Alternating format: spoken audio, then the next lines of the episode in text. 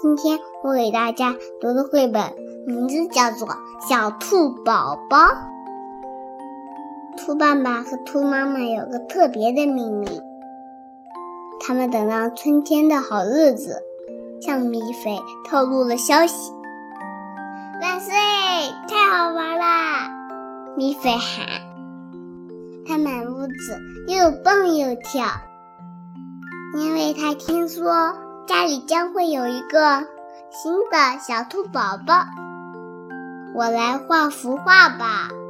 他想，就画几只小鸡仔，我画的漂漂亮亮的。小鸡是宝宝的最爱。看，八只小鸡画好啦，你觉得怎么样呀？兔爸爸给画加了个框。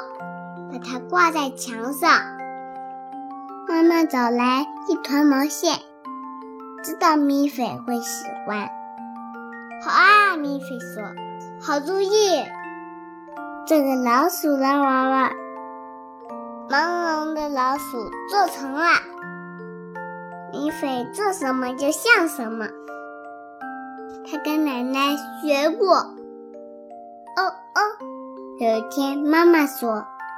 我感觉到了这小乖乖，我想咱们的小兔宝宝马上就要到来啦！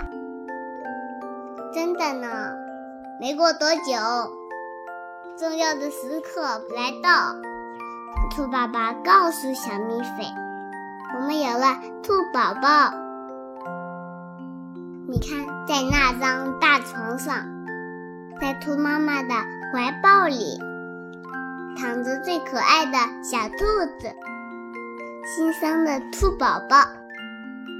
蜜菲静静地站在床边，他想：好小好小，原来刚出生才这么点儿。我现在才知道。爸爸妈妈同意让蜜菲抱着宝宝坐在沙发上，因为这时宝宝还好小。